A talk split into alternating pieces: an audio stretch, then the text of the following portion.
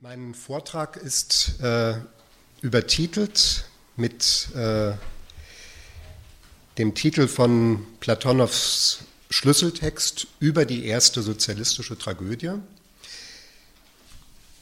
Es geht äh, allerdings äh, nicht nur um diesen äh, Text.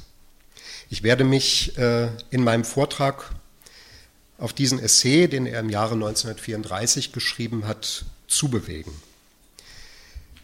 weil er eben ganz zentral ist für sein ökologisches Denken. Und der Titel über die erste sozialistische Tragödie ist auch übergreifend gemeint. Es geht nicht nur um diesen Essay, sondern um die erste sozialistische Tragödie. Platonow wird oftmals als ein Schriftsteller angesehen, der in seinen Werken Anti-Utopien oder Dystopien dargestellt hat. Ich bin der Ansicht, dass sich das bei ihm wesentlich komplizierter verhält. Platonow hat in seiner Literatur die Tragödie des ersten sozialistischen Staates dargestellt. Aber dieser Darstellung liegt sein Ideal vom Sozialismus und seine Utopie von einer künftigen kommunistischen Gesellschaft zugrunde. Ohne diese Utopie wäre sein Werk nicht vorstellbar.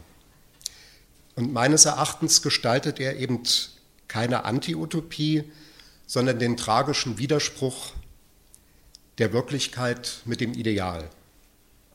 Ich möchte heute deshalb von Platonows Utopie sprechen, Sie hat sich in ihnen in ganz jungen Jahren herausgebildet, war mit konkreten Vorstellungen vom Aufbau einer neuen Gesellschaft verbunden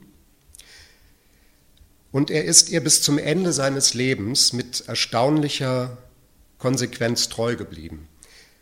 Diese Utopie erlangt für uns heute eine ganz aktuelle Bedeutung.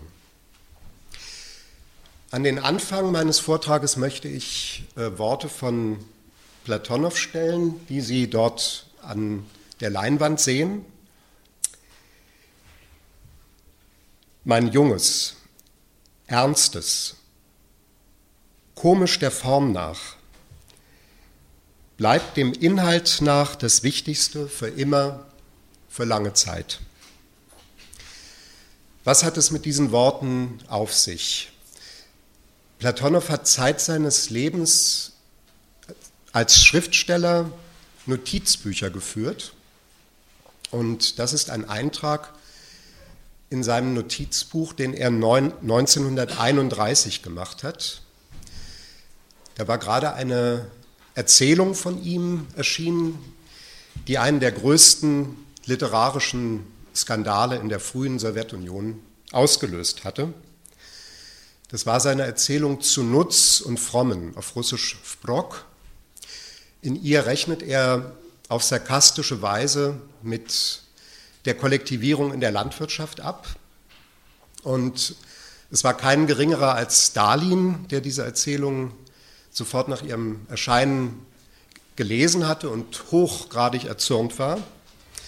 Und auf, auf den Befehl des Generalsekretärs hin wurde äh, Platonow dann zur persona non grata erklärt und seine Werke durften fortan nicht mehr erscheinen. So blieb es dann auch längere Zeit. Zu Nutz und Frommen war nicht das erste Werk, mit dem Platonow großes Aufsehen erregt hat. Er war sozusagen ein Wiederholungstäter. In seinen Erzählungen und Reportagen so der Vorwurf, würde er die sowjetische Gesellschaft satirisch darstellen. Und diese Satire sei bösartig. Sie beinhalte eine Ablehnung der Errungenschaften der Revolution. Platonow selbst aber hat sich nicht als Satiriker gesehen und wehrte sich immer gegen den Vorwurf, er würde die Sowjetunion verunglimpfen. So hat er das zum Beispiel getan im Jahre 29, als sein Roman Chevingur verboten wurde. Dieser Roman stand kurz vor dem Erscheinen Und im letzten Augenblick wurde die Auslieferung des Buches, es existierten schon die Druckfahnen, von der obersten Zensurbehörde gestoppt mit der Begründung, das Werk sei konterrevolutionär. Platonow hat sich daraufhin an den Schriftsteller Maxim Gorki in einen Brief gewandt mit der Bitte, ihn zu unterstützen. Er schrieb ihm, man sagt, das Werk sei von allen als konterrevolutionär verstanden worden. Aber ich habe mit ganz anderen Gefühlen daran gearbeitet und nun weiß ich nicht, was ich tun soll. Ich wende mich an Sie mit der Bitte, das Manuskript zu lesen und, wenn es Ihre Zustimmung findet, zu sagen, dass der Autor recht hat und der Roman den ehrlichen Versuch enthält, den Beginn der kommunistischen Gesellschaft darzustellen. Zitat Ende. Chevengur handelt von einer Ortschaft in der südrussischen Steppe,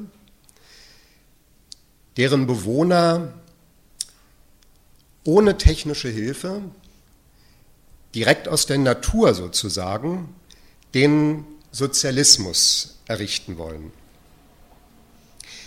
Hinter allem, was in Chevengur satirisch und grotesk erscheint, verbirgt sich das ernste Anliegen des Autors Platonow, seine Hoffnung auf den Beginn einer kommunistischen Gesellschaft. Und ich möchte Ihnen zwei Stellen aus Chevingur vorstellen, die der äußeren Form nach komisch sind, aber dem Inhalt nach das junge Ernste von Platonow ausdrücken. Der eine Hauptheld von Chevengur heißt Kapionkin. Er ist ein moderner Don Quixote, ein Ritter von der traurigen Gestalt. Und er reitet auf seinem Pferd, das proletarische Kraft heißt, Proletarskaya Sila, durch die Weiten der südrussischen Steppe. Und alle Wege, auf denen er reitet, führen für ihn letztlich nach Deutschland zum Grab von Rosa Luxemburg. Dort will er hin. Er ist von tiefer Trauer erfüllt über den Tod der deutschen Revolutionären und er will ihre Ermordung rächen. Er bleibt aber immer in diesen endlosen Weiten der Steppe aber sein ganzer Ritt ist also ein Weg hin zum Grab von Rosa Luxemburg. Und immer wenn er Rosa ausruft, dann weiß das Pferd, das ist jetzt das Kommando, loszugaloppieren. Das ernste Anliegen hinter dieser Schilderung ist das Dilemma der russischen Revolution, isoliert geblieben zu sein. Wie Lenin war Platonow davon überzeugt, dass die russische Revolution nur der Anfang gewesen sei und an einen Aufbau des Sozialismus in einem Land nicht zu denken ist, dass dieser Aufbau nur dann erfolgreich sein kann, wenn weitere proletarische Revolutionen in Westeuropa folgen. Und besondere Hoffnungen ruhten dabei auf Deutschland. Und Platonow selbst hat diese Hoffnung auch ausgedrückt in einem Zeitungsartikel, den er 1923 geschrieben hat. Wir brauchen Deutschland, heißt er. Ich sage das nochmal auf Russisch auch, da klingt es schöner. Nam нужна Germania. Und in dem Zeitungsartikel geht es um einen wirtschaftlichen Bund zwischen Deutschland und Russland, auch um die Hoffnung auf eine Revolution. Und er schreibt hier, Russland ist der Bauer und Deutschland der Handwerker und Schlosser. Kopjonkins Trauer um Rosa, um die gemordete Hoffnung auf eine internationale Revolution, ist auch Platonows eigene Trauer.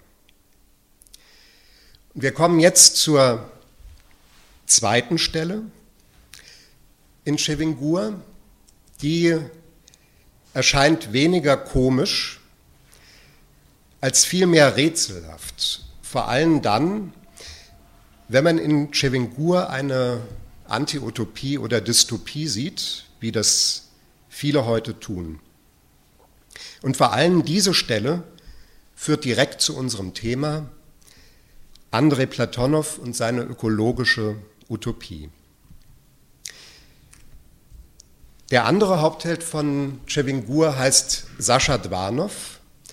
Er ist Platonows alter Ego und er trifft in der Steppenkommune Chevingur erst recht am Ende der Romanhandlung ein, als viele grausame Dinge, die dort geschehen sind, bereits äh, hinter der Kommune von Chevingur liegen.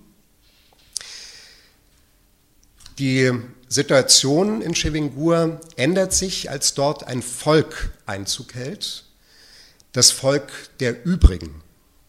Die Übrigen, das sind Arme und Schwache von überall her, die nur noch Fetzen auf ihrem Körper tragen, manchmal auch ganz nackt sind und in ihrer armseligen Milde begründen sie in der Steppenkommune Cevingur tatsächlich so etwas wie eine urkommunistische Gesellschaft mit humanistischem Antlitz.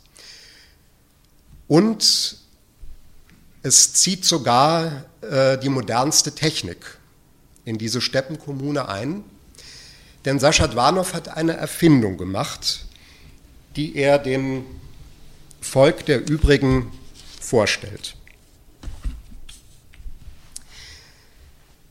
Dwanov hatte sich eine Erfindung ausgedacht.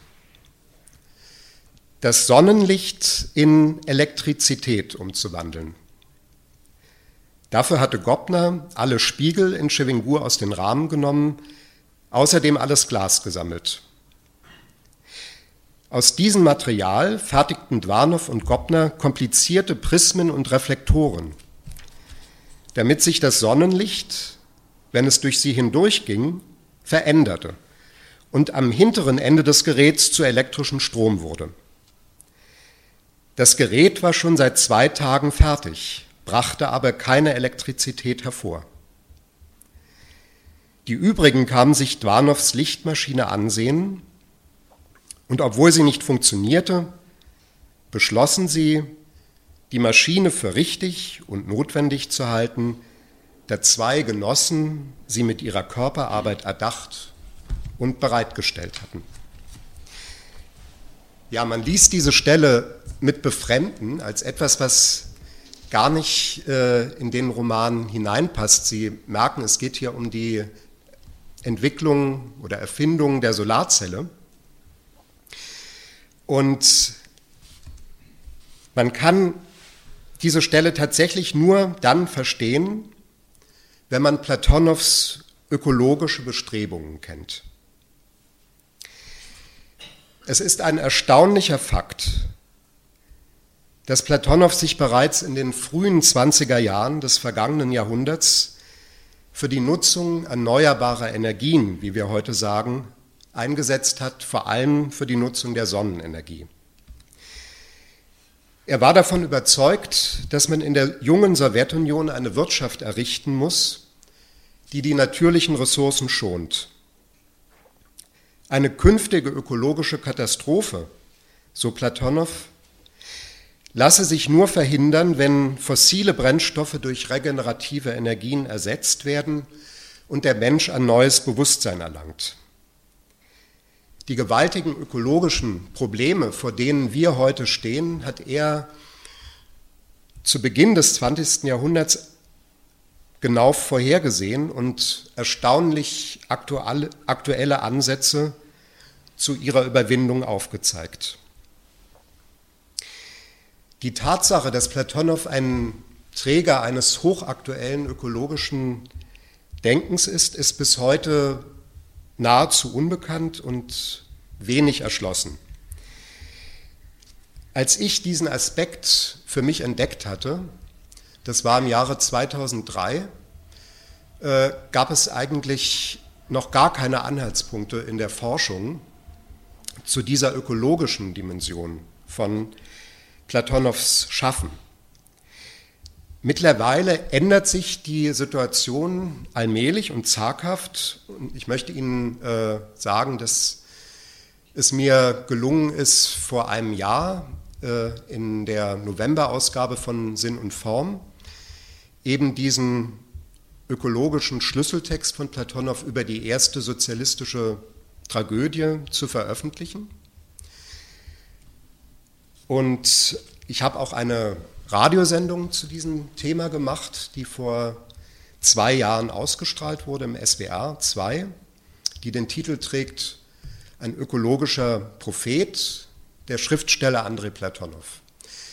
Und Gott sei Dank bin ich mit meinen Bemühungen mittlerweile auch nicht mehr allein. Ich möchte Sie auf die Arbeit eines jungen Forschers im deutschsprachigen Raum hinweisen und ich bin auch sehr froh, dass er heute hier ist, Konstantin Kaminski. Er hat eine profunde Studie geschrieben über Platonows Bestrebungen als elektrotechnischer Ingenieur die Sonnenenergie zu nutzen und er hat dargestellt, wie das seine Literatur geprägt hat. Das ist im letzten Jahr erschienen.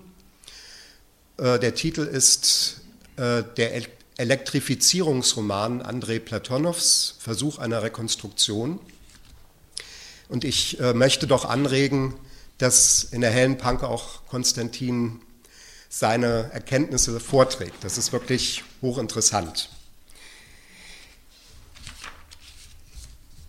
Aber als ich anfing damit, gab es wirklich äh, gar nichts zu diesem Thema. Es war absolutes Neuland.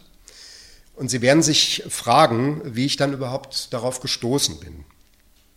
Und da möchte ich Ihnen zunächst einmal sagen, wie ich zu Platonow kam und wie ich dann herausfand, dass er ein ökologischer Prophet ist, wie ich das in meiner Radiosendung genannt habe.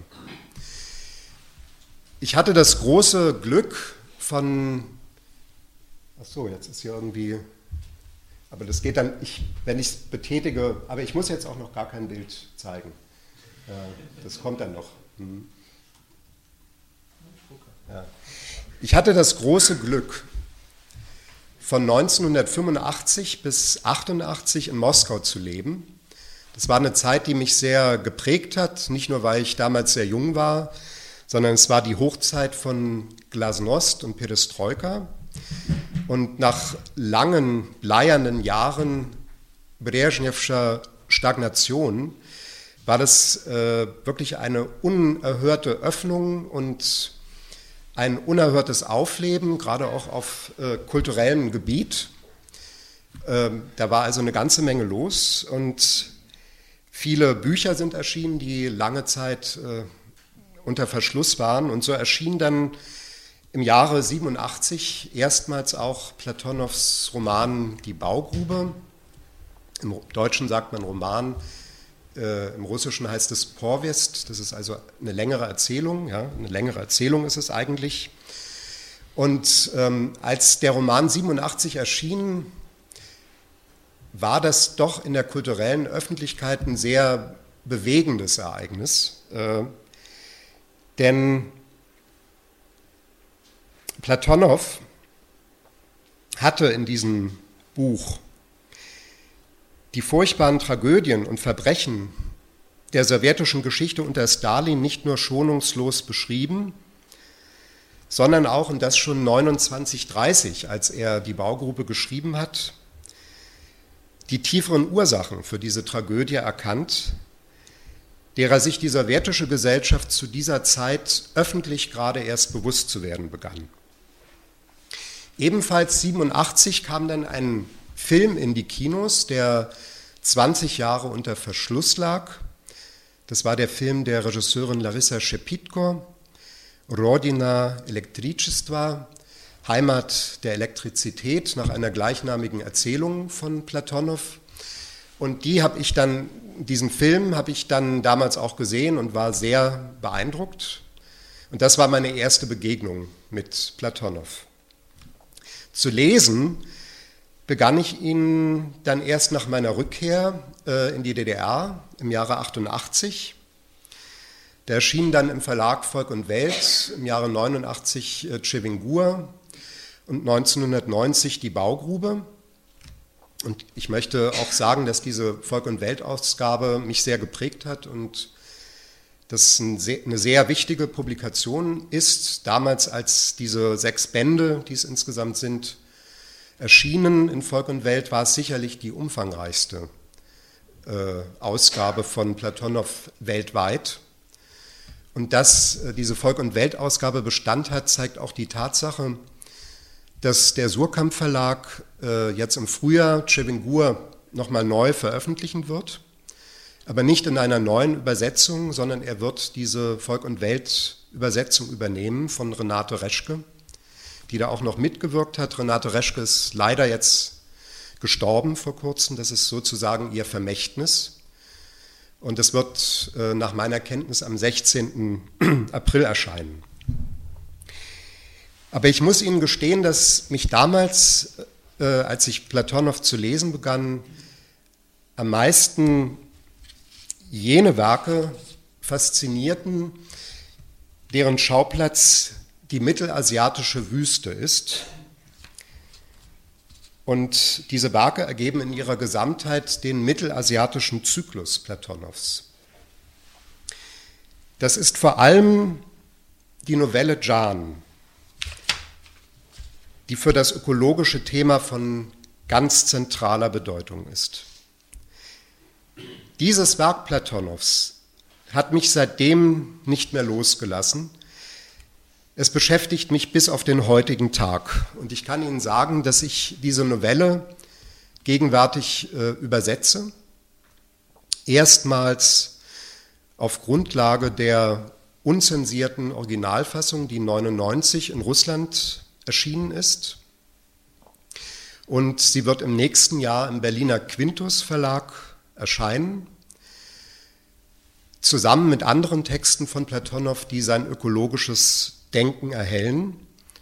Unter diesen Texten sticht eben besonders hervor über die erste sozialistische Tragödie, die mit Jan auch ganz eng verbunden ist. Und so ist denn der Titel dieses Buches auch Jan oder die erste sozialistische Tragödie. Das kommt im nächsten Jahr im Quintus Verlag. Die Novelle erzählt von einem kleinen fiktiven Nomadenvolk in der mittelasiatischen Wüste Karakum, das aus entlaufenden Sklaven von überall her besteht. Es hat sich selbst den Namen Jan gegeben. In den Turksprachen ist Jan das Wort für Seele. Die Jan lebten einst in der Sarıkamış-Senke, einem lebensfeindlichen Ort in der Nähe des Aralsees. Nach einer alten persischen Legende gilt sie als die Hölle der Welt. In der Hoffnung auf ein besseres Leben verließ das Jan-Volk die Sarıkamış und irrt seitdem in der Wüste umher. Im Zentrum der Novelle steht der junge Mann Nazar Chagatayev, der selbst dem Jan-Volk entstammt. Er hat es in der Kindheit verlassen, ist nach Moskau gegangen, wo er dann zum Ökonomen ausgebildet wurde. Und nach dem Abschluss des Studiums wird er von der Partei buchstäblich in die Wüste geschickt er soll sein verloren gegangenes Volk finden und es ins künftige Paradies, den Sozialismus, führen. Chagatayev findet sein Volk im Zustand vollkommener Agonie. Es droht zu verhungern. Auf wunderbare Weise rettet Chagatayev die Jan vor dem Untergang. An der Novelle faszinierte mich die vollkommen glaubhafte Darstellung der Wüste. Sie ist bei Platonow nicht nur eine symbolische Landschaft, sondern ein ganz realer, geradezu sinnlich spürbarer Ort. Mit der Wüste ist eine ganz konkrete Bedeutung verbunden und ich fragte mich, worin sie besteht.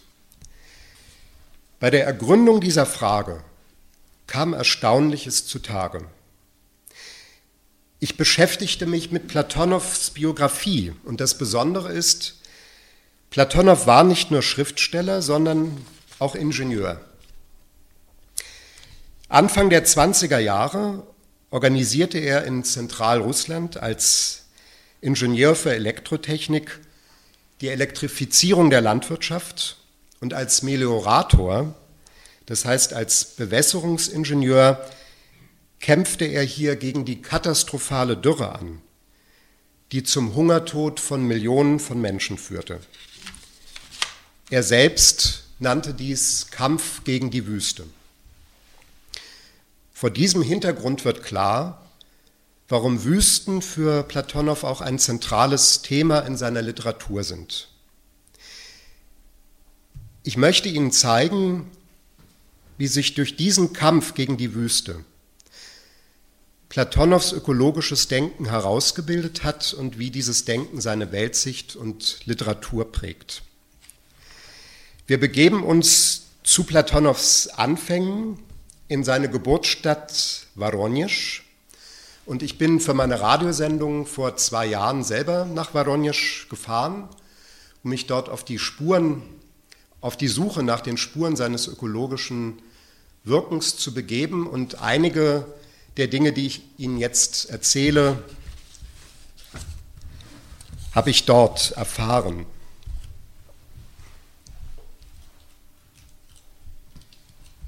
Ja, Voronezh liegt 500 Kilometer südöstlich von Moskau. Da ist äh, eine Karte, dass Sie das sich ungefähr räumlich vorstellen können.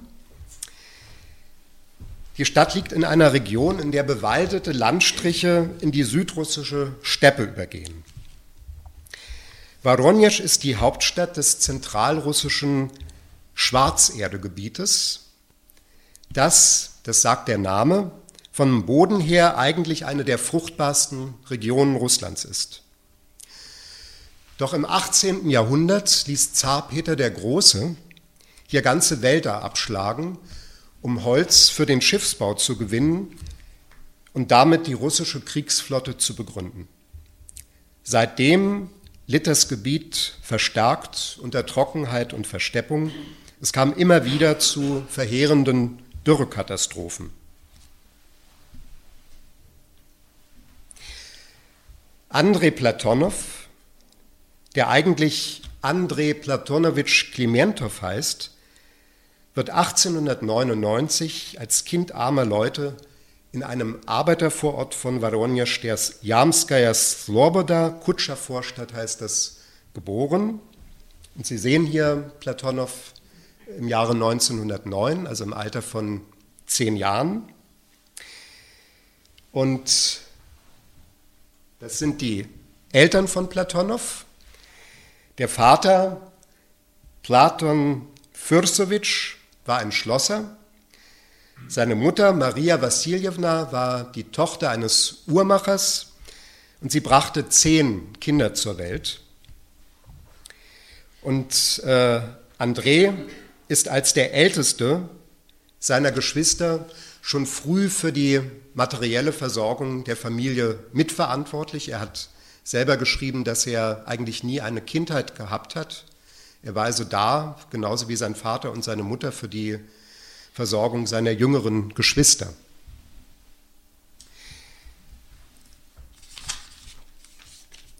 Seine Eltern ermöglichen ihm einen Schulbesuch. Er kann also lesen und schreiben, was damals alles andere als selbstverständlich war in Russland in diesen Schichten. Es gab ja eine Analphabetenrate von 90 Prozent. Nach dem Besuch der Schule beginnt André im Alter von 13 Jahren zu arbeiten. Zunächst als Schreibergehilfe in einer Versicherungsgesellschaft, dann als Helfer eines Maschinisten und als Gießer.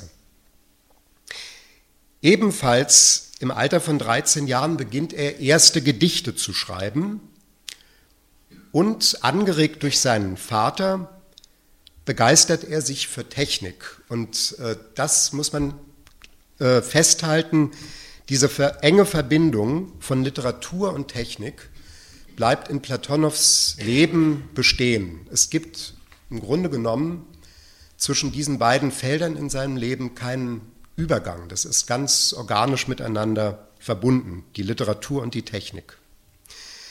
Der Vater war, wie gesagt, äh, Schlosser in den Eisenbahnwerkstätten von Voronezh. Der war ein sehr äh, gebildeter Arbeiter und technisch sehr begabt und er hat mehrere Erfindungen gemacht. Und auf eine dieser Erfindungen komme ich gleich zu sprechen. Nach dem Vornamen des Vaters Platon wählte er dann, wählte André später den Namen Platonow als sein Schriftstellerpseudonym. Im Alter von 18 Jahren begrüßt André begeistert die Oktoberrevolution des Jahres 1917. Revolutionen werden Lokomotiven der Geschichte genannt. Diese Worte erlangen in Platonows Leben eine ganz konkrete Bedeutung. Er nimmt auf Seiten der Roten am Bürgerkrieg teil, aber nicht mit der Waffe in der Hand, sondern als Arbeiter bei der Voronezher Südosteisenbahn. Er ist Helfer eines Lokführers und außerdem reinigt er im Winter die Schienen von Schnee. Das war äh, im Bürgerkrieg äh, ganz wichtig. Und hier kommt die Erfindung des Vaters ins Spiel. Der Vater konstruierte nämlich einen Waggon mit einer Spezialvorrichtung, der an die Lok angekoppelt wurde. Und diese Vorrichtung reinigte dann die Schienen vom Schnee. Und er fuhr mit diesem Spezialzug und auch sein Sohn fuhr mit ihm Tag und Nacht durch hohe Schneeverwehungen und so ebneten sie den Panzerzügen der Roten den Weg in den Kampf gegen die Weißen, gegen die Truppen des Generals Denikin. Ja, und die Weißen verfügten nicht über so einen Platon Fürstowitsch, der ihnen so eine Erfindung gemacht hätte, und das Ergebnis ist bekannt. Sie haben dann ja auch verloren im Bürgerkrieg. Während des Bürgerkriegs war Platonow auch als Journalist tätig. Er wurde von einer Armeezeitung an die Front geschickt, um von den Kämpfen zu berichten. Und zwar war er in der Ortschaft Novochapjorsk, das war ein kleiner Steppenort, 200 Kilometer von Voronezh entfernt in südliche Richtung, und die Erlebnisse, die er hier gemacht hat, hat er dann später in seinem Roman Chivingur verarbeitet. Als Journalist und Schriftsteller erlangte Platonow in Voronezh ab 1919 lokale Berühmtheit. Im selben Jahr auch beginnt er mit dem Studium. Er hat zuerst Philologie und Geschichte studiert und wechselte dann an die Polytechnische Hochschule der Eisenbahner, wo er zum Elektrotechniker ausgebildet wurde. Gleichzeitig erlangt er autodidaktisch umfassende Kenntnisse in der Landwirtschaft, vor allem auf dem Gebiet der Melioration, also der Bewässerungstechnik. Obwohl Melioration eigentlich Verbesserung des Bodens heißt. Also es geht darum, den Zustand des Bodens zu verbessern und da hat die Bewässerungstechnik auch eine Funktion. Das prägende Grunderlebnis von Platonow ist die schreckliche Dürre des Jahres 1921.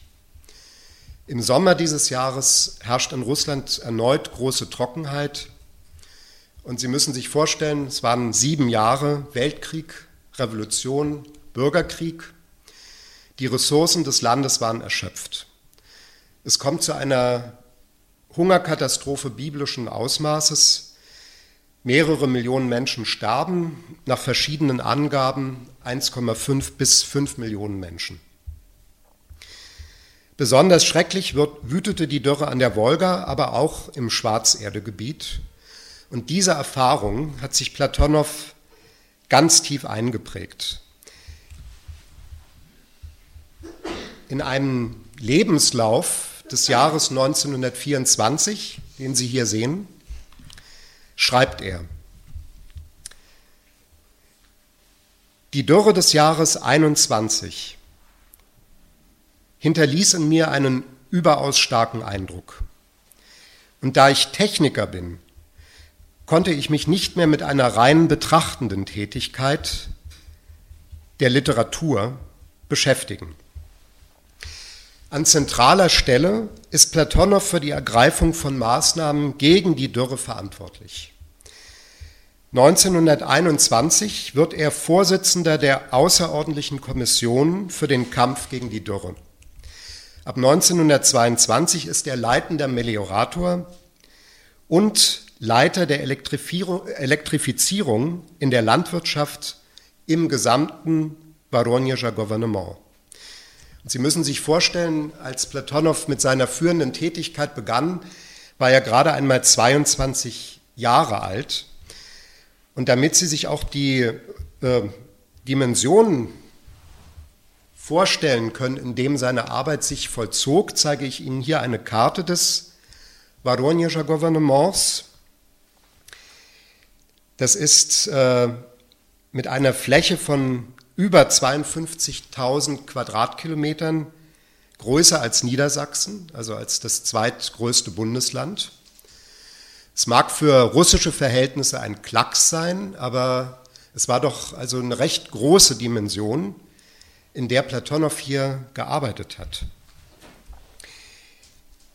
In Artikeln, ja, Sie sehen hier Platonow als leitenden Meliorator im Jahre 1922 ganz energiegeladen und zuversichtlich. Und er hat in der lokalen Presse selbst diesen Kampf gegen die Dürre propagiert in mehreren Zeitungen. Diese Zeitungen hatten auch alle ganz rührende Namen. Eine hieß Krasne Derevnia, Rotes Dorf. Aber die Zeitung, in der er die meisten Artikel veröffentlicht hat, äh, das war die Voronezhskaya Kommuna, die Voronezher Kommune. Und ich möchte Ihnen jetzt drei Artikel vorstellen, wo sich das ökologische Denken von Platonow ganz klar zeigt. Zwei davon sind 1924 in der Voronezher Kommune erschienen. So auch der erste Artikel, der den Titel trägt Der Mensch und die Wüste. Человек и пустыня auf Russisch. Unter Wüsten versteht Platonow zunächst keine natürlichen Landschaften, Sie sind für ihn das Resultat der menschlichen Geschichte. Zu verstehen ist das vor dem Hintergrund der Versteppung des Schwarzerdegebietes seit der Zeit Peters des Großen. Dort, wo jetzt Wüste ist, schreibt Platonow, haben einst blühende Kulturen existiert. Er fragt nach den Gründen für ihren Untergang und stößt sich dabei von Oswald Spengler ab, der im Untergang des Abendlandes behauptet, Kulturen erstürben deshalb, weil sich ihre seelische Kraft erschöpft habe. Dem hält er entgegen, der eigentliche Grund für ihren Untergang sei unvernünftiges Wirtschaften. Sie haben Raubbau an der Natur betrieben und dadurch ihre Lebensgrundlagen vernichtet. Besonders verheerend habe sich ausgewirkt, dass der Mensch durch sein unüberlegtes Eingreifen in die Natur den Wasserkreislauf zerstört habe, was zur Verwüstung ganzer Landstriche führte. Die Wüste sei das Grab unvernünftig wirtschaftender Kulturen. Die Aufgabe der neuen Gesellschaft müsse es sein, die Wüste zu überwinden. Und ich zitiere jetzt aus dem Artikel, der Mensch ist der Räuber und der Zerstörer der Natur. Auf unserem Weg zum Kommunismus müssen wir die Natur nicht nur größtmöglich nutzen, sondern sie auch bewahren und von den Folgen unseres Wirtschaftens heilen. Die Reparatur und Wiederherstellung der Natur wird erzielt durch die sogenannte Melioration. Das heißt, die grundlegende Verbesserung des Bodens. Wir müssen vorwärts denken und unsere Arbeit nicht auf Tage, sondern auf Jahre und Jahrhunderte hinaus planen. Wir dürfen nach uns keine Wüsten hinterlassen und unsere Nachfahren nicht zu Flucht, Tod und Krieg verdammen. Wir müssen die Wüste in grünes Land und den Lebensraum des Menschen verwandeln. Diesem Appell lässt Platonow im nächsten Artikel dann eine konkrete Anleitung zum Handeln folgen. Er heißt Der Kampf gegen die Wüste, Barba Spustynje, und ist ebenfalls in der Voronezher Kommune erschienen. Platonow berichtet hier von der sogenannten Rekonstruktion des Reliefs, einem Bewässerungsplan im Voronezher Gouvernement, der unter seiner Leitung ausgearbeitet und umgesetzt wurde.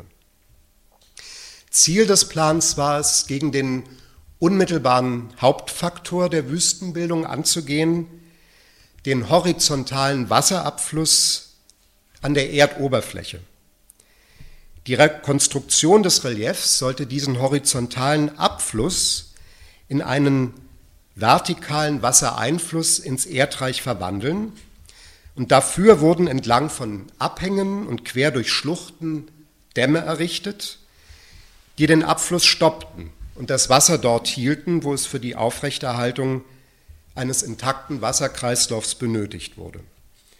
So wurde eine Erhöhung der Bodenfeuchtigkeit und eine Eindämmung der Wüstenbildung erzielt. Bewässerungstechnische Maßnahmen, so Platonow, seien aber nur ein erster Schritt zur Überwindung von Wüsten. Langfristig komme es darauf an, den Raubbau des Menschen an der Natur grundsätzlich zu beenden. Und dafür müsse man sich von fossilen Brennstoffen verabschieden und Energie aus solchen Naturkräften gewinnen, die sich anders als Kohle und Erdöl niemals erschöpfen. Die Basis der sozialistischen Wirtschaft müsse die Sonnenenergie sein. Und das hat er bereits 1921 formuliert in einem Artikel, der den Titel trägt Licht und Sozialismus, Svet i Sozialism. Dieser Artikel ist äh, nicht erschienen, der ist erst lange nach Platonows Tod das erste Mal veröffentlicht worden, war aber im Familienarchiv in einer Mappe von Texten, die Platonow als ganz besonders wichtig für seinen Nachlass angesehen hat. Und ich möchte aus diesem Licht und Sozialismus zitieren.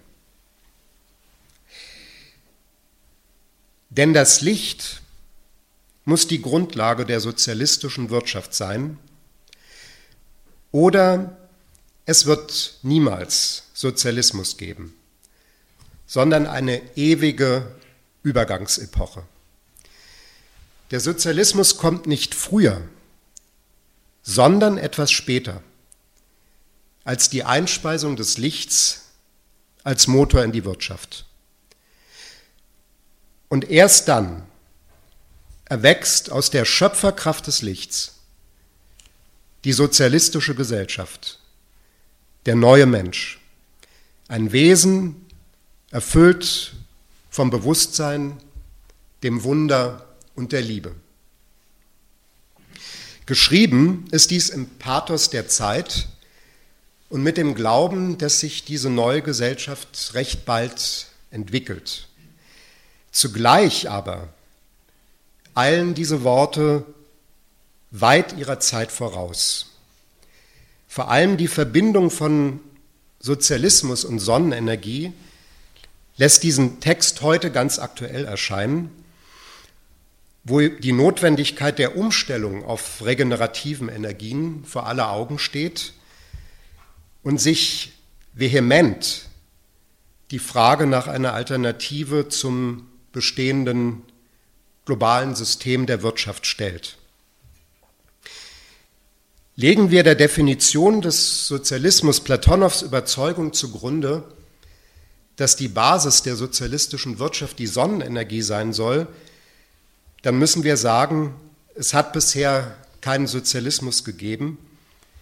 Wir leben nach wie vor in einer ewigen Übergangsepoche, wie es in Licht und Sozialismus heißt. Wie sah Platonows Tätigkeit als Ingenieur für Bewässerung und Elektrifizierung nun in der Praxis aus? Unter Platonows Leitung muss im Voronezher Gebiet Außerordentliches vollbracht worden sein. Eindringlicher als Fakten und Zahlen schildern uns dies die Worte des Literaturwissenschaftlers Viktor Szklowski. Szklowski lernte den jungen Meliorator 1925 kennen. Er beschreibt die Begegnung mit ihm in seiner Reportage Die dritte Fabrik. Szklowski war als Kulturschaffender nach Voronezh gekommen. Er war Mitglied eines Agitprop-Trupps der Aviachim, also das war eine der vielen Abkürzungen in der frühen Sowjetunion. Das ist die Gesellschaft für die Propagierung der Errungenschaften der sowjetischen Luftfahrt. Ja, konkret ging es darum, die Menschen in der Provinz, die Bauern vor allen Dingen, für den technischen Fortschritt zu begeistern und ein enges Bündnis zwischen Intelligenz und werktätigen Stadt und Land herzustellen. Und vielleicht kennen Sie von Manfred Krug äh, diese Soschenko-Erzählung, die Kuh im Propeller. Äh, das war auch einer von den Aviachim. Also einige ältere Ossis werden sich daran erinnern. Den älteren Wessis kann ich jetzt auch nicht weiterhelfen. Ähm, ja, und äh, sie kamen in einem Flugzeug, wie sich's gehört. Und das Flugzeug hatte auch einen Namen. Dieser Name war Programm. Das hieß mit dem Gesicht zum Dorf. Äh, Lizom Kdirevnie. Und äh, als Soschenko, äh, als ähm, Schklowski nun eintraf in Voronezh, da merkte er, dass was er hier macht, ist ja eigentlich Eulen nach Athen tragen. Denn äh, es gab in Voronezh bereits einen Schriftsteller, der das Dorf sehr gut kannte und die Verbindung von wirtschaftlichen Aufbau und schriftstellerischer Tätigkeit geradezu auf ideale Weise verkörperte, Andrei Platonow. Und er war sehr äh, beeindruckt von dem jungen Meliorator und hat ihn dann bei seinem Einsatz in der Steppe begleitet. Und Platonow musste in der Steppe große Entfernungen zurücklegen. Und er hatte da kein Pferd, proletarische Kraft, sondern ihm wurde ein Auto zugeteilt. Und es gab damals zwar schon Errungenschaften der sowjetischen Luftfahrt, aber eine sowjetische Autoindustrie gab es noch nicht.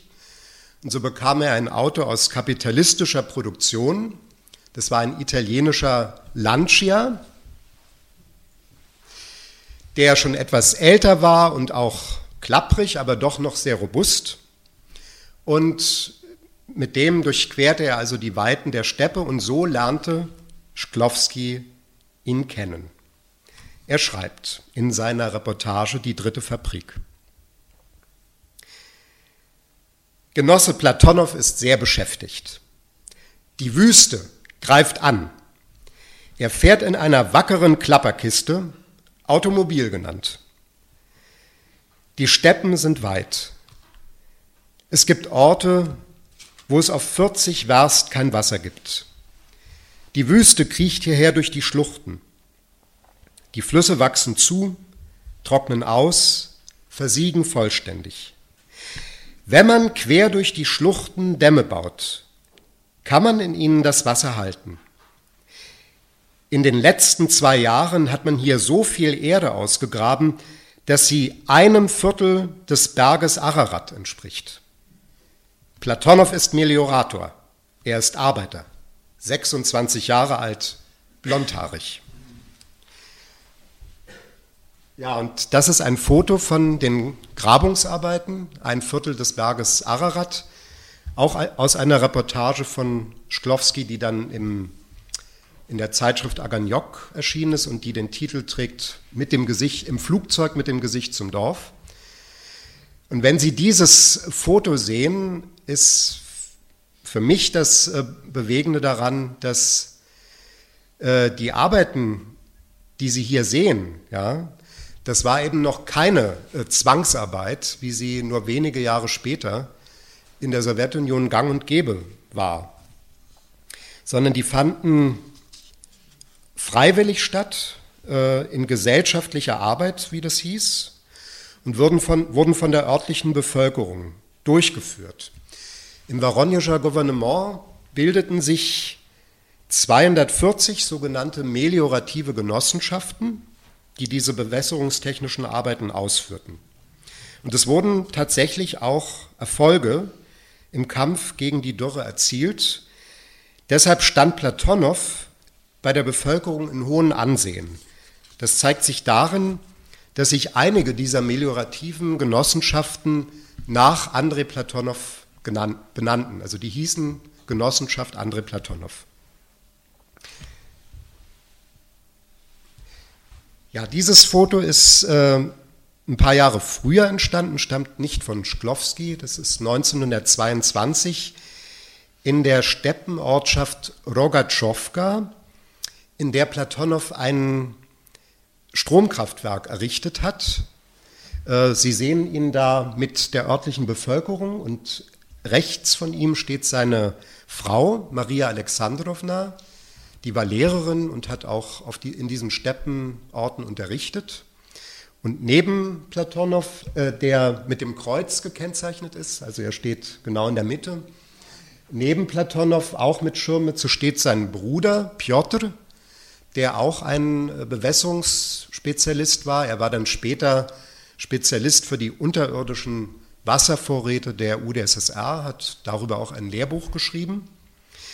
Und hier hat also äh, Platonow ein Stromkraftwerk errichtet. Das war eins von drei Kraftwerken, die er äh, gebaut hat.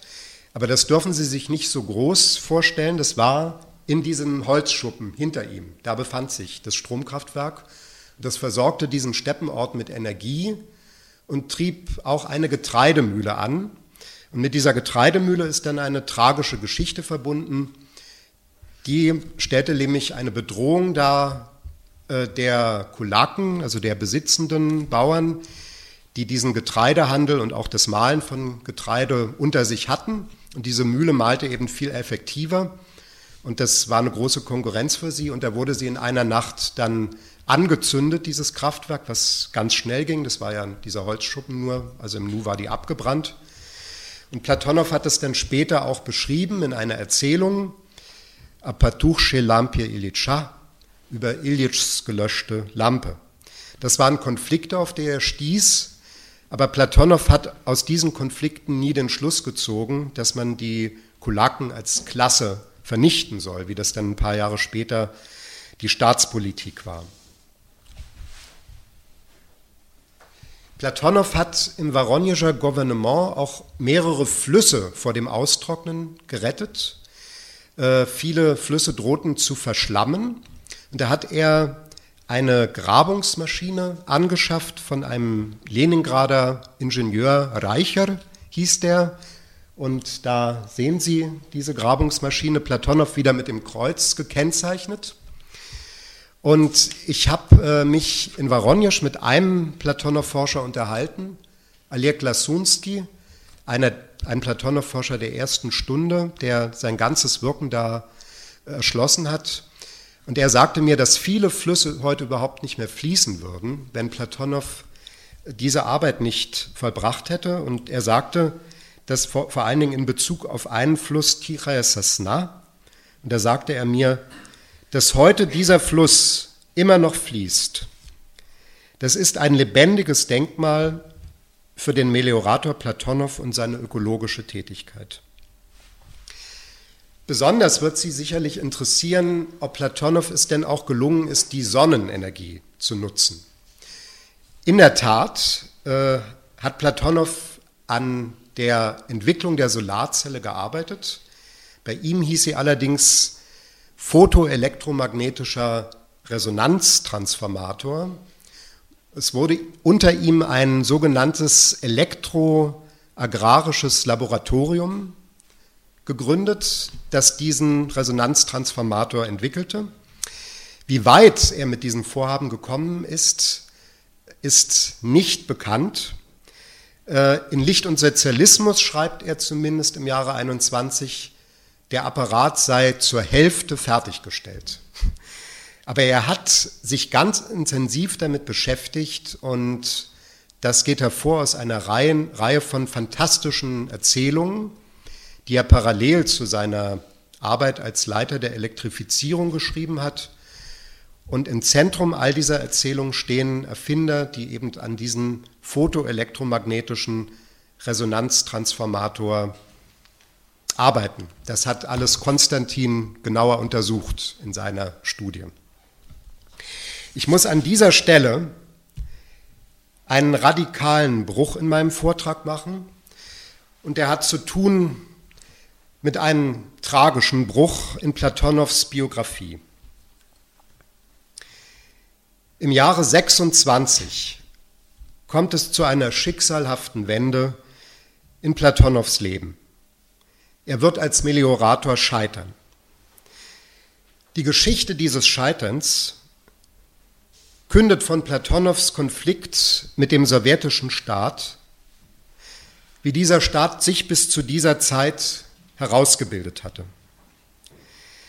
Der Konflikt tritt nun erstmals offen zutage und er setzt sich später auf literarischem Gebiet fort. Es sollte sich zeigen, es ist ein antagonistischer Konflikt.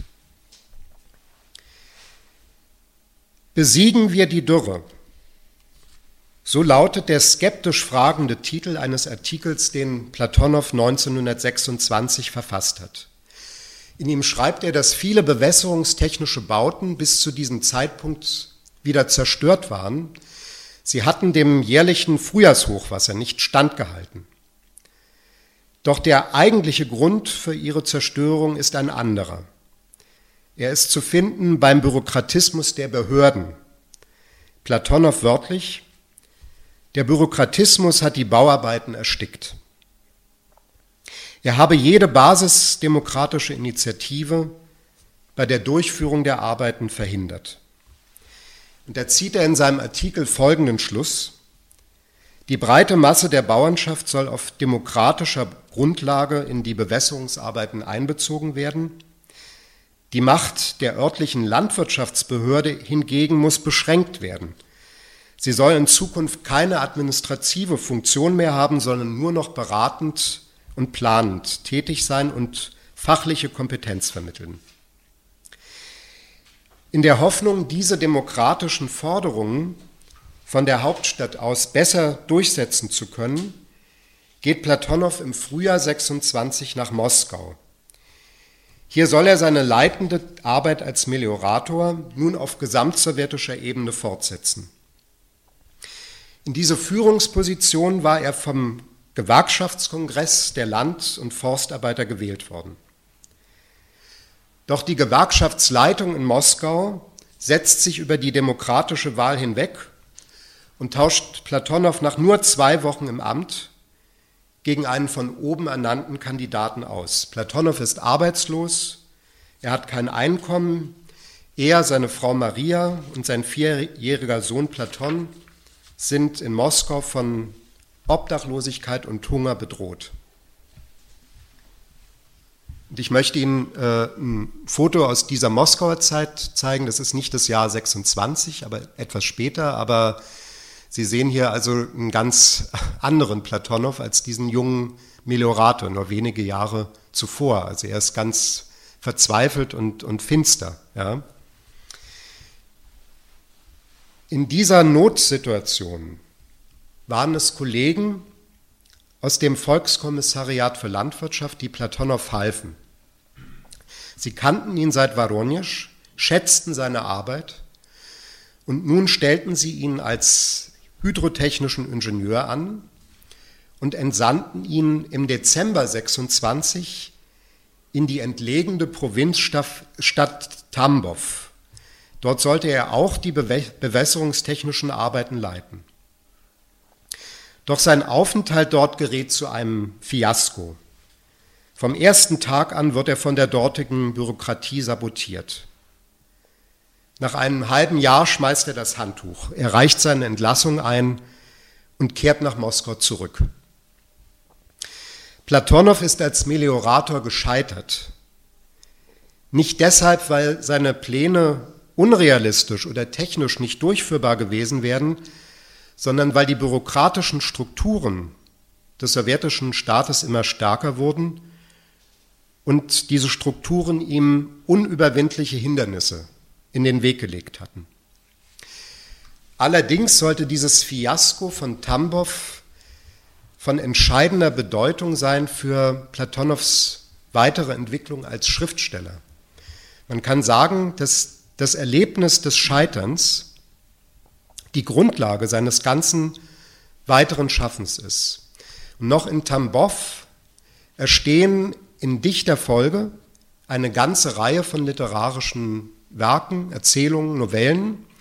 Mit diesen Werken im Gepäck kehrt Platonow im Frühjahr 27 nach Moskau zurück, wo er noch im selben Jahr seinen Durchbruch als Schriftsteller erlebt, als sein erster Erzählungsband Die Epiphaner Schleusen erscheint, der große Beachtung findet unter anderem bei Maxim Gorki, der Platonow von nun an immer als einen der talentiertesten neuen sowjetischen Schriftsteller angesehen hat.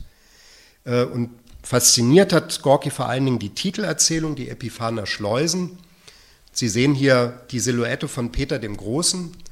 In dieser Erzählung geht es um einen britischen Ingenieur, der in der Zeit von Peter dem Großen einen Kanal zwischen Wolga und Don bauen sollte und damit ebenfalls gescheitert ist.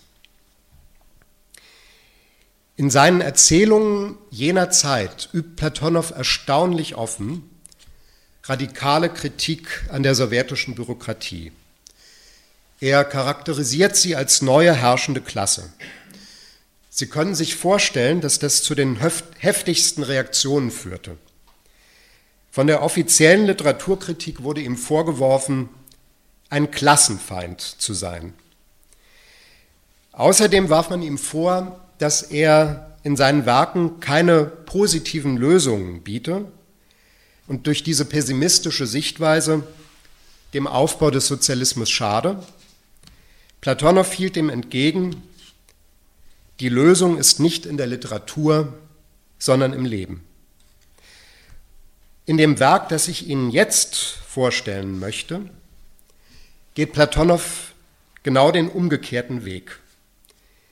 Hier stellt er die Lösung, sein Ideal vom, von der Überwindung der Wüste, als bereits verwirklicht war, verwirklicht dar. Es ist die im Jahre 1930 veröffentlichte fiktive Reportage Pervoi Ivan, der erste Ivan über das technische Schöpfertum der arbeitenden Menschen. Und dieses Werk ist von seiner ökologischen Fragestellung von ganz besonderer Bedeutung. Es scheint wie für den heutigen Tag geschrieben zu sein. In der Reportage besucht Platonow ein Landwirtschaftskollektiv, russisch Kolchos, im südlichen Uralgebiet. Und dieser Kolchos nennt sich nicht Andrei Platonow, sondern ist benannt nach dem Begründer der klassischen Physik, Isaac Newton. Im Newton wird Wüste in fruchtbares Land verwandelt. Der russische Mechaniker Pervo Ivanov, das heißt erster Ivan, und der kirgisische Elektrotechniker Guli leiten die Arbeiten an. Da Platonow die Reportage jedoch in dem Wissen um sein Scheitern als Meliorator schrieb, entsteht ein starker ironischer Effekt. Den haben die Kritiker damals aber überhaupt nicht bemerkt und deshalb erregte dieses Werk auch keinen, keinen Aufsehen. Er wurde auch in Ruhe gelassen, das war also die positive Begleiterscheinung, da gab es keine Skandale. Aber es, man bemerkte diese Ironie nicht. So schrieb zum Beispiel ein Kritiker mit dem Namen Meisel, heißt er, endlich schildert Platonow die sowjetische Wirklichkeit, wie sie ist, nämlich positiv. Und endlich lassen sich, Zitat, Symptome der Genesung des Autors erkennen. Die Reportage baue auf auf dem Faktenmaterial unserer Tage. Aber diese Fakten sind in Wirklichkeit ja gar nicht eingetreten, beziehungsweise Platonow scheiterte mit ihnen. Das im Newton erreichte setzt den Reporter Platonow in Erstaunen. In einer ausführlichen Rede liegt Pavel Ivanov ihm dar, wie es gelungen ist, die Wüste einzudämmen und mit ihrer Begrünung zu beginnen. Er berichtet von einem Bewässerungsplan, der sogenannten Rekonstruktion des Reliefs. Und dabei handelt es sich um eben jenen Plan, den Platonow selber ausgearbeitet hat und den er in seinem Artikel Der Kampf gegen die Wüste beschrieben hat. Und eben jenen Artikel fügt er einfach in der erste Ivan ohne Abänderung ein und legt ihn, diesen Pavel Ivanov, in den Mund. Alles das, womit Platonow im realen Leben scheiterte, ist im Newton erfolgreich verwirklicht. Und noch viel mehr. Das Leben im Kolchos scheint eine Idylle zu sein. Aber die Idylle beginnt an einer Stelle der Reportage zu bröckeln. Und zwar da, wo sich Pavo Ivanov und Guli Gedanken über die Umwelt machen. Die beiden treibt eine große Sorge um. Sie befürchten, dass der Menschheit, wenn sie so weiterwirtschaftet wie bisher, eine Katastrophe bevorsteht. Und ich zitiere aus der Reportage. Die Materie wird der Erde, die Materie der Erde wird ununterbrochen vergeudet. Und enden wird das mit einer großen Not. Und dass das niemanden Leid tut. Wo ist die Wissenschaft der Sparsamkeit im Sinne der Existenz der künftigen Menschen? Es gibt sie nicht und sie ist nicht in Sicht. In nachdenklicher Trauer ließ Pavo Ivanov den Kopf hängen und ebenso tat es Guli. Deshalb denken Pavo Ivanov, Guli und das ganze Kollektiv des Newton jetzt vor allem über den Aufbau einer neuen Wirtschaft nach, in der Energie und Wärme aus fallenden Wassern und wehenden Winden gewonnen werden, das heißt, mittels solcher Naturkräfte, durch deren Nutzung die Materie, das Kapital der Natur, nicht im geringsten vernichtet wird. Am Ende der Zeit sollen die Menschen keine Not leiden. Sie sollen dann durch unseren behütenden Verstand unter ihren Füßen einen unversehrten Erdball haben. Und das ganze prachtvolle Leben der Menschheit möge auf Kosten der Sonne stattfinden. Zitat Ende. Ja, gefordert wird hier eine globale Energiewende. Insofern hatte der Meisel recht, als er sagte, das sei beruhe auf dem Faktenmaterial unserer Tage. Ja, denn die, diese Notwendigkeit einer Energiewende ist heute vor aller Augen. Aber Platonow hat das eben schon im Jahre 1930 geschrieben. Das war die Zeit des ersten Fünfjahrplans, der forcierten Industrialisierung. Und diese Industrialisierung war Lichtjahre entfernt von der Idee einer ökologischen Wirtschaft und der Nutzung der Sonnenenergie. Und sie fand nicht demokratisch statt, wie das Platonow in Besiegen wir die Dürre gefordert hat, sondern als blutige Revolution von oben, auf eine Weise also, die Platonows Idealen zuwiderlief und seine Hoffnungen zunichte machte. Der erste Ivan bringt, wenn man die angebliche Reportage genau liest, zum Ausdruck, dass etwas grundsätzlich falsch läuft beim Aufbau des Sozialismus in der Sowjetunion. Es ist das erste Werk des Schriftstellers, in dem Platonow für seine Gegenwart vor der Gefahr einer ökologischen Katastrophe warnt. Und diese Gefahr sieht er eben nicht nur in der Sowjetunion, sie ist global. Platonow, als Meliorator gescheitert, gerät 1931 auch als Schriftsteller ins Aus, als seine Erzählung zu Nutz und Fromm erscheint. In der Zeitschrift Krasnaja Nov Nummer 3. Das ist die Erzählung, mit der ich meinen Vortrag begann, die diesen Skandal ausgelöst hat. Es geht darin, wie gesagt, um eine Abrechnung mit der Kollektivierung. Und ich möchte auf die Erzählung nicht eingehen, aber auf die Reaktion von Stalin. Denn gleich nach dem Erscheinen in Krasnajanov, Rotes Neuland, so heißt die Zeitschrift, eine Literaturzeitschrift, gleich nach dem Erscheinen landete die Erzählung auf Stalins Schreibtisch. Und der oberste Zensor hat sie bei seiner Lektüre mit wütenden Randbemerkungen versehen. Er bezeichnete Platonow als erstmal russisch Swolotsch, Mersavets, Negadyai, also schwer russische Schimpfwörter zu übersetzen, also so ungefähr Schweinehund, Dreckskarl, Mistkarl, Lump, ja.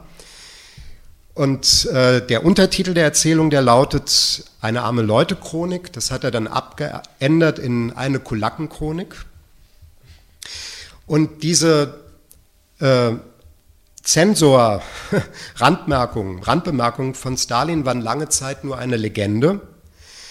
Aber in den 90er Jahren wurde dann dieses Exemplar tatsächlich der Öffentlichkeit zugänglich gemacht, das unter Stalins Händen war. Und so kann ich Ihnen das hier auch mal zeigen.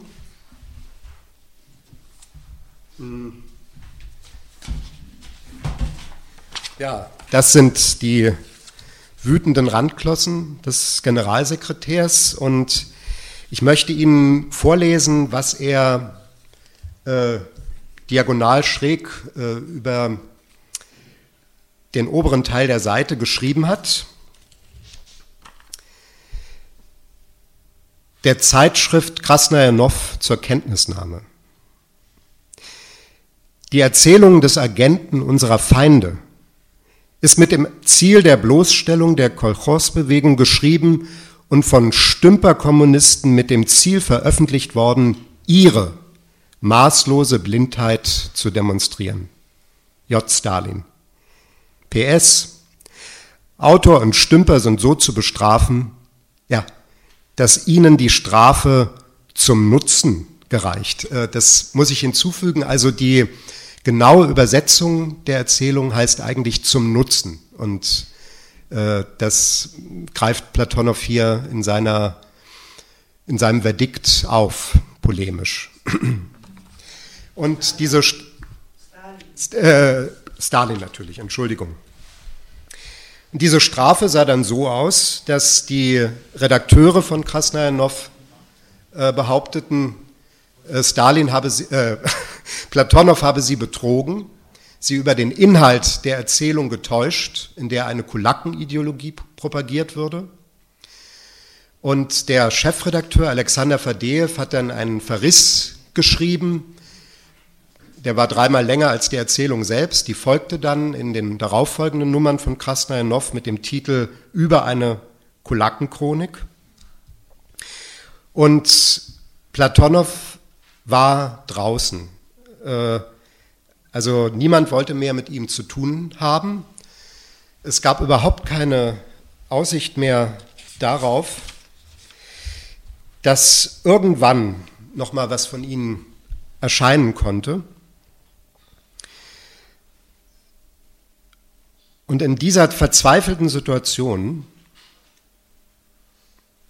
hat sich Platonow in vier Briefen an Maxim Gorki gewandt, mit der Bitte, ihm zu helfen, dass er wieder zurückkehren kann ins literarische Leben. Gorki hat nur einen dieser vier Briefe beantwortet und diesen letzten Brief auch abschlägig. Da ging es um die Erzählung Müllwind von Andrei Platonow. Platonow bat ihn zu prüfen, ob die nicht erscheinen kann. Gorki antwortete, er sieht keine Möglichkeit dafür. Aber trotz dreimaligen Schweigens und einer abschlägigen Antwort hat Gorki Platonow offenbar doch entscheidend unterstützt. Und zwar wurde Platonow Ende 1933 in eine Schriftstellerbrigade aufgenommen, die in die mittelasiatische Sowjetrepublik Turkmenistan fahren sollte, mit dem Ziel, einen Sammelband anlässlich des zehnjährigen Bestehens dieser Sowjetrepublik zu verfassen. Und dass Platonow hier mitmachen konnte, kam einer Rehabilitierung gleich. Er konnte erstmals wieder erscheinen. Und in der Forschung besteht mittlerweile recht einhellig die Ansicht, dass ohne die Fürsprache Gorkis diese Aufnahme in die Schriftstellerbrigade nicht möglich gewesen wäre. Und diese Reise nach Turkmenistan, die wird, die findet im Frühjahr 1934 statt. Und die ist von ihrer Bedeutung für Platonows Werdegang als Schriftsteller überhaupt nicht hoch genug einzuschätzen, diese Reise. Also erstens, es war für ihn die Rettung in einer ausweglosen Situation. Ja, er konnte hier erstmals wieder als Schriftsteller wirken. Und die Reise selbst wird, zu ihm, wird für ihn zu einem ganz entscheidenden Impuls für seine schriftstellerische Tätigkeit und auch für sein ökologisches Denken. Erstmals begegnet Platonow hier einer wirklichen Wüste. Der Eindruck war für ihn so überwältigend, dass er im Jahre 35 ein zweites Mal auf eigene Faust nach Turkmenistan fuhr. Durch diese beiden Reisen kommt es zu einer entscheidenden Veränderung von Platonows Wüstenbild. Er schreibt in einem Brief an seine Frau Maria, die Wüste unter den Sternen hinterließ in mir einen überwältigenden Eindruck. Ich hätte die Wüste niemals verstanden, wenn ich sie nicht gesehen hätte. Platonow hat, wie immer auch hier auf diesen beiden Reisen, Notizbücher geführt. Und aus den Eintragungen, die er hier machte, kann man erkennen, dass äh, sich dieses Wüstenbild bei Platonow folgendermaßen änderte waren Wüsten für ihn früher das Grab von Kulturen, die untergingen, weil sie durch unvernünftiges Wirtschaften ihre Lebensgrundlagen zerstört hatten, so erblickte er in Wüsten nun auch dem Ort, an dem eine neue Kultur entstehen kann. Und dieses veränderte Bild von der Wüste zeigt sich in der Novelle Jan, die 35 als Resultat der zweiten Reise nach Turkmenistan entsteht. Hier verwandelt sich die Wüste aus einer Stätte des Untergangs in den Ort einer seelischen Wiedergeburt.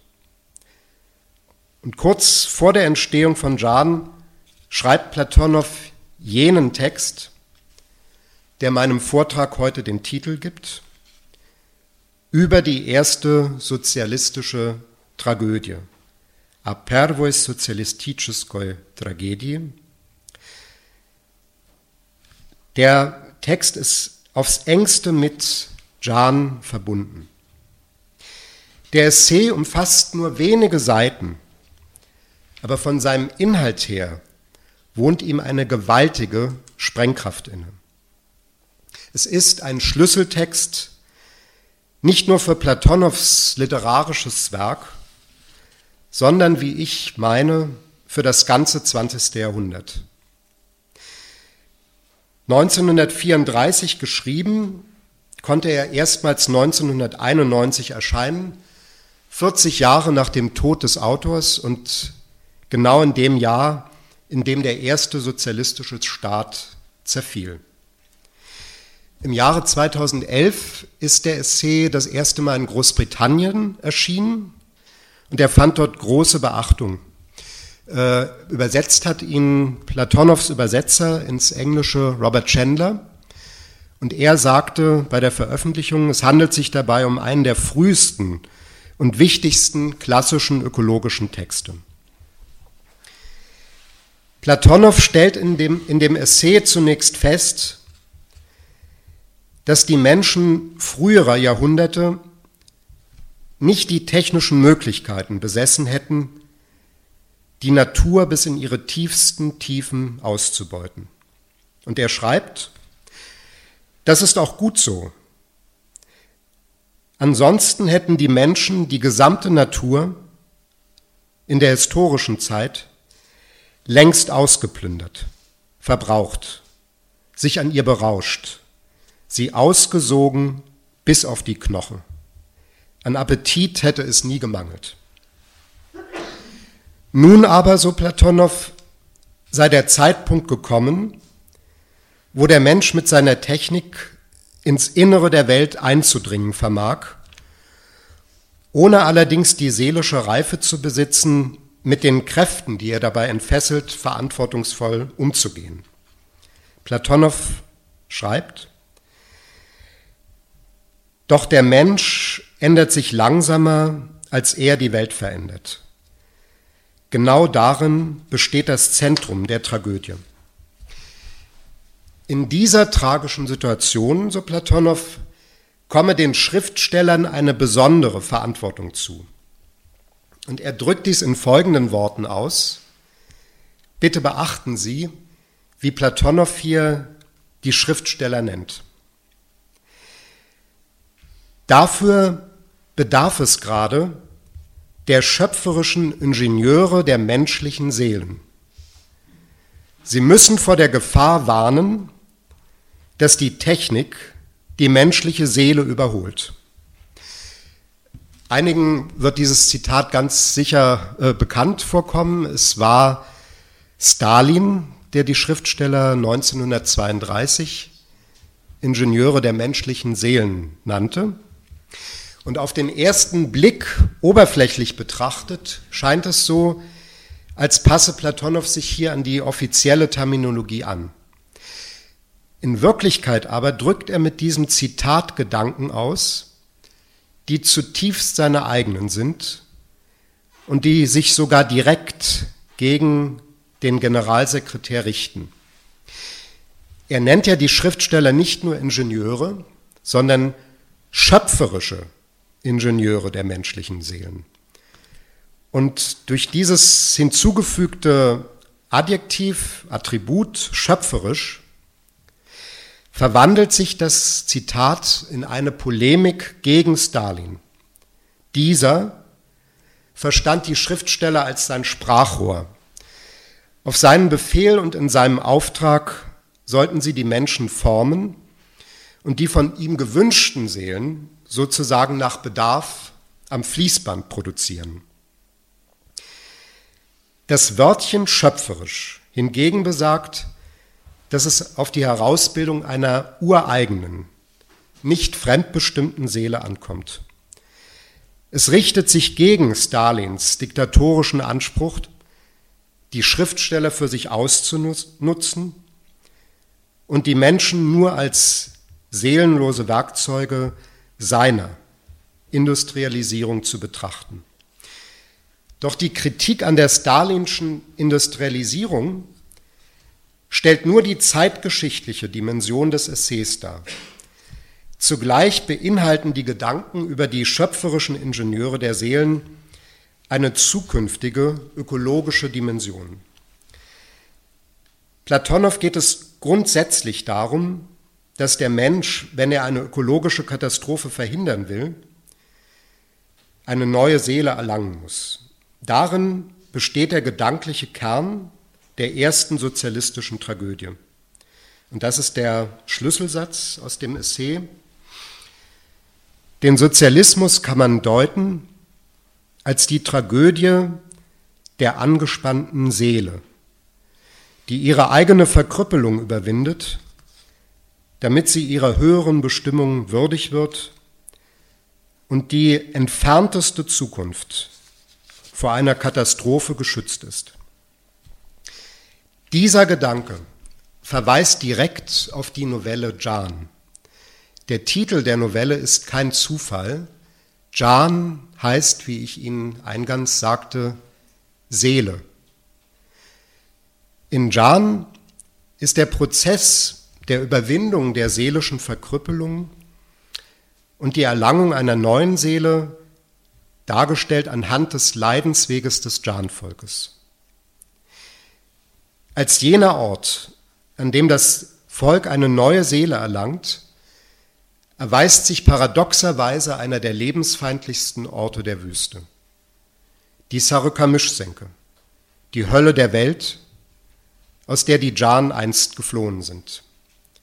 Nachdem Nazar Chagatayev sein Volk vor dem Hungertod gerettet hat, kehrt es in seine alte Heimat zurück und beginnt dort mit einem neuen Leben.